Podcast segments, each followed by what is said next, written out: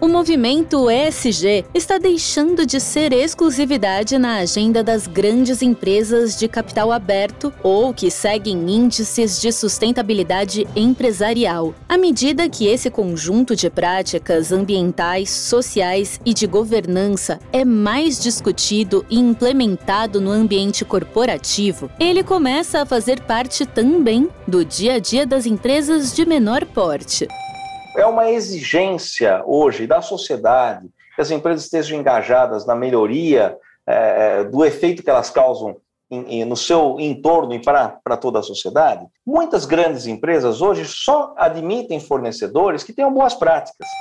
A falta de conhecimento é a grande barreira. Eu não tenho dúvida que dirigentes de pequenas e médias empresas têm a vontade de contribuir também nós ouvimos aqui o Fábio Pina, que é assessor econômico da FEComércio São Paulo, e na sequência, o Luiz Maia, que coordena o comitê ESG da entidade. Neste episódio especial do podcast Mercado e Perspectivas, eles vão comentar a pesquisa da FEComércio, que analisou como as pequenas e médias empresas atuam e entendem as temáticas ESG, um material estratégico para entender a forma como as empresas estão se posicionando diante dessa agenda e quais as tendências nesse mercado. Começando pela questão ambiental, alguns destaques. A grande maioria das empresas, mais de 90%, tem a percepção de que não causa nenhum tipo de impacto. A maioria também não adota práticas de avaliação e gestão dos seus impactos ou mesmo sistemas que reduzam gastos de água e luz. Só 1% delas, por exemplo, possui sistema de geração de energia solar.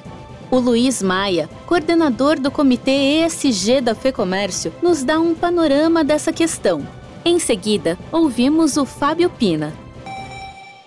Por exemplo, na área ambiental, existe uma grande oportunidade que a gente chama dos quick wins, que nós vamos discutir no âmbito do nosso comitê, que seria um fato que está acontecendo e se multiplicando rapidamente no Brasil, que é a geração distribuída de energia fotovoltaica. Isso está sendo popularizado, está entrando nas pequenas casas ou nas residências, em qualquer canto do Brasil, que esteja conectado na rede de distribuição. E aí você tem hoje, sendo criado no Brasil, um ecossistema de produtores de placas fotovoltaicas, empresas especializadas na implantação, implementação, instalação desses equipamentos em residências, aí são franqueados, e depois você tem as fintechs e os bancos financiando a aquisição do, do, do equipamento. O grande benefício é a redução do custo da energia na residência, no âmbito aí, uh, pessoal, quanto no negócio também, numa pequena empresa pode ter as placas fotovoltaicas e reduzindo substancialmente o custo da energia, que hoje é um insumo caro, é, e foi detectado isso na nossa, na nossa pesquisa. E aí tem questão da água, tem toda a questão do reuso de água, tem a questão é, da economia reversa, do descarte de, de matéria-prima. Então, a pesquisa mostrou que aí tem espaço para a gente atuar. É muito difícil para qualquer cidadão calcular, por exemplo, a chamada pegada de carbono. Eu, como consumidor, eu sei que eu faço alguma coisa e que eu tra trago para a Terra alguma pegada de carbono, mas eu não sei exatamente qual é e como calcular. Se é quando eu ando de carro, qual tipo de carro que eu ando, se é quando eu consumo muito mais do que eu precisava, plástico. Eu não sei calcular direito. Isso não é uma tarefa muito simples, né? E, e, e eu entendo que a pequena empresa é, de comércio, ela quando fala assim, qual é o seu impacto ambiental, a primeira coisa que ela pensa, poxa, eu não tenho chaminé, eu não tenho forno, eu não estou queimando carvão, eu não sou um posto de gasolina, né, eu não faço carro, então eu não tenho impacto. Que não é verdade, mas dá para entender essa resposta que as empresas da pesquisa mostrou, que as empresas não acham que não tem impacto ambiental. Elas têm algum, o Luiz já falou muito bem, em especial no caso do varejo, é o, é o gasto de energia, em especial energia elétrica, mas é o gasto de energia. A pesquisa também se debruçou sobre os aspectos de bem-estar social e de governança. Alguns números. 53% das empresas informaram que não atendem a nenhuma prática do ponto de vista social. Já quando o assunto é governança, questões que envolvem diversidade e combate à corrupção começam a fazer parte do dia a dia das empresas. O Luiz Maia e em seguida o Fábio Pina falam sobre essas agendas toda pequena e média empresa tem um relacionamento na sociedade, com o que a gente chama no jargão de stakeholders, também pode ser melhorado e será aperfeiçoado. E, por último, a questão da governança corporativa, que ela não é padronizada nesse segmento de pequenas e médias empresas. Existem contratos entre sócios, mas também tem aí área para atuar. Então, eu diria, a pesquisa nos trouxe informação de altíssima qualidade para a gente começar a, a pensar na estratégia de atuação.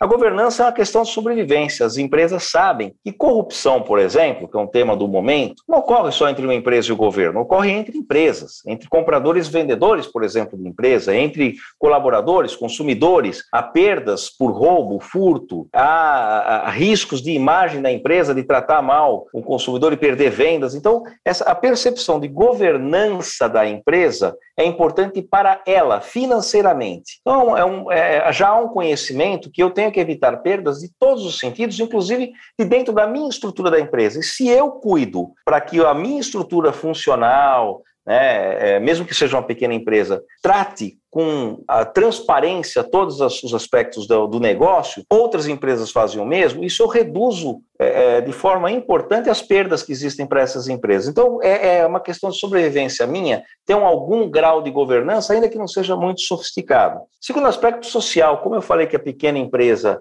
ela, é, é, ela está muito próxima do consumidor, ela está muito próxima do consumidor e os seus funcionários, os seus colaboradores, eles fazem parte daquele entorno social. A pesquisa perguntou também quais as barreiras na implantação das práticas ESG. Seguimos a mesma ordem: Luiz Maia e Fábio Pina. A falta de conhecimento é a grande barreira. Eu não tenho dúvida que dirigentes de pequenas e médias empresas têm a vontade de contribuir também. Existe uma conscientização hoje no nosso país, felizmente, que sim, a gente precisa fazer algo em relação ao meio ambiente, à governança, ou principalmente o social, depois de uma pandemia que nós ainda estamos vivendo, temos todos que fazer um, um trabalho em conjunto para melhorar os estragos que a pandemia está deixando, principalmente no social. Então, essa, essa conscientização existe. Agora, não, não é todo mundo que dispõe de ferramentas, do conhecimento, não é todo mundo que dispõe da experiência em mexer com esse assunto. E aí onde nós vemos a oportunidade de engajar grandes empresas, grandes grupos e pessoas que têm que tenham conhecimento do tema para ajudar essas pequenas e médias empresas também ter uma agenda de sustentabilidade. Eu vejo duas fontes de custos, entre aspas, relativamente baixos, né, é, que as empresas que, que vão trazer retornos de forma relativamente rápida também. Como, primeiro, é uma exigência hoje da sociedade que as empresas estejam engajadas na melhoria é, é, do efeito que elas causam em, em, no seu entorno e para, toda a sociedade, muitas grandes empresas hoje só admitem fornecedores que tenham boas práticas. Então, quando eu tiver algumas dessas boas práticas, eu vou poder fornecer então, para grandes empresas. Isso é muito interessante, né? Quem é que não quer fornecer para grandes empresas e vender mais? Então, isso é importante. Também tem o consumidor. O consumidor cada vez mais valoriza empresas. A gente sabe, a gente começa a conviver com isso nos aplicativos, no dia a dia nas suas nas lojas, que, que tem certas práticas que a gente considera boas práticas hoje que certamente vão melhorar. Então, são dois pontos de gastos que têm retorno com aumento da receita. Segundo ponto é gastos que também são investimentos porque eles reduzem o custo de operação. O Luiz falou aqui no começo, o Brasil tem quase 100% da sua latitude, né, do, de norte a sul, com insolação. Não faz sentido a gente ter várias lojas, no, no, no caso do, do, varejo, um dos grandes gastos é a energia elétrica. Não faz sentido eu não investir de forma que eu reduza o custo da energia elétrica. Agora, é, se eu tiver que gastar 20 ou 30 mil reais de investimento para uma pequena loja, ele, muitos deles sabem que isso vai reduzir o custo e que o retorno vem em dois ou três anos de energia elétrica, né? Mas ele fala, mas eu não tenho como investir. Então, primeiro ponto, a gente tem que tra trabalhar com esses que sabem, mas não têm condições de investir. Passa por a gente na federação falar, pressionar por a política pública que tem todo o sentido social e econômico, né? De financiar é, quem for investir em energia renovável. E o segundo ponto é, é, são aqueles pequenos empresários que nem sabem disso, nunca fizeram a conta. Também é nosso papel lembrar que, olha, é, não é só substituir a lâmpada de LED, mas seu refrigerador, seu ar-condicionado, tudo isso eu poderia estar gerando energia suficiente para eu é, fazer frente a esses custos e talvez até sobrar um pouco de energia para que eu possa colocar na rede e ainda receber alguma coisa por isso. Então, há ainda muito mato alto e as pessoas, a gente tem que traduzir para o conselho, o comitê de ESG tem que traduzir para essas empresas que muitos desses chamados custos, na realidade, são investimentos. No varejo, 98% das empresas são pequenas empresas. É, é claro, é, é, elas têm um papel importantíssimo, inclusive no total dessa cadeia, nesse, né, né, nessa fauna econômica toda que vai do, do, do, consumidor até lá o agronegócio, passando pela grande empresa, pelo, pela, pela grande indústria, grande comércio, mas sem dúvida nenhuma, na ponta, o consumidor vai ter contato com muitos desses produtos nessas pequenas empresas e é esse o papel da FEComércio.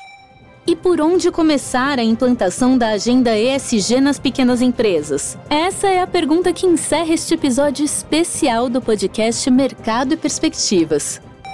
Eu diria que talvez essa questão ambiental seja mais fácil e mais rápida da gente abordar agora, até pelo, por ser um, um problema que nós estamos vivendo hoje, consumo de água, consumo de energia elétrica no nosso país. Então, isso é fácil de mentalizar, é fácil da gente colocar um, uma estratégia, uma política de endereçamento desse problema específico e começar a pensar também na questão de melhoria da governança das empresas, instruir e educar as empresas em relação à governança, prepará-las para um crescimento.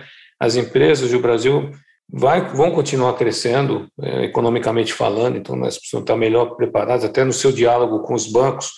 Para ela é importante ter uma um conceito consolidado de governança corporativa, de como tratar o tema de corrupção, como tratar o, o tema de.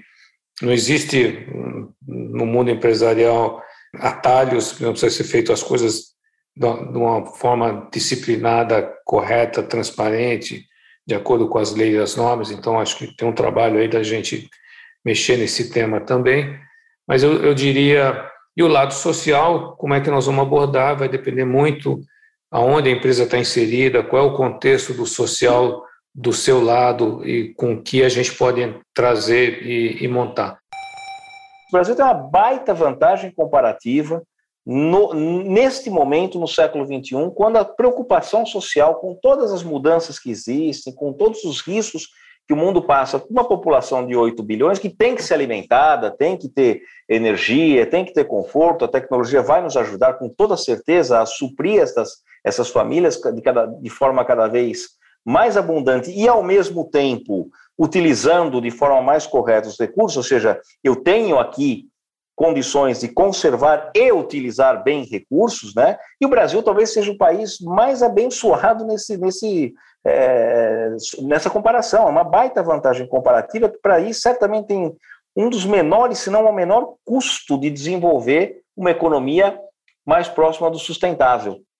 E o Brasil tem que passar essa mensagem correta até para o seu consumidor interno, que já está bem alerta sobre isso, mas para o resto do mundo. A gente talvez tenha falhado, eu também concordo que há muitos líderes no Brasil né, é, importantes do tema, até porque, novamente, é uma, o Brasil tem uma, é, um, é uma potência né, uma potência a ser desenvolvida em, em ESG, é, e a gente tem que tra transmitir essa mensagem um pouco melhor. E o consumidor é parte importantíssima disso, por quê? É ele, no final das contas, que vai premiar as boas empresas, né? São as escolhas desse consumidor que vão premiar e que vão determinar. Porque se o consumidor ele só tiver isso no discurso dele, poxa, é, é, é uma, vai ser uma pena, porque não vai haver um incentivo real para as empresas migrarem para uma economia mais sustentável em todos os aspectos, né? ambiental, social e de governança. O consumidor é o elo talvez mais importante que está lá no fim da cadeia, Fernando. Em resumo, as, as, dificuldades existem, as barreiras estão aí, mas elas são fáceis de serem trabalhadas. Nada é impossível na agenda ESG. E o que nós temos, fruto da pandemia, é um despertar da questão do meio ambiente, da questão da agenda da governança e de uma agenda social. Ouvimos aqui o Fábio Pina, assessor econômico da FEComércio São Paulo, e o Luiz Maia, coordenador do Comitê ESG da entidade. No link que eu deixo aqui na descrição, você pode conferir um checklist com boas práticas ESG voltado a pequenas empresas que podem, inclusive, auxiliar na redução de custos. Eu sou a Thaís Lenk. A entrevista e o roteiro desse episódio são de Fernando Saco e a edição do estúdio Johnny Days. Obrigada pela sua companhia e até a próxima!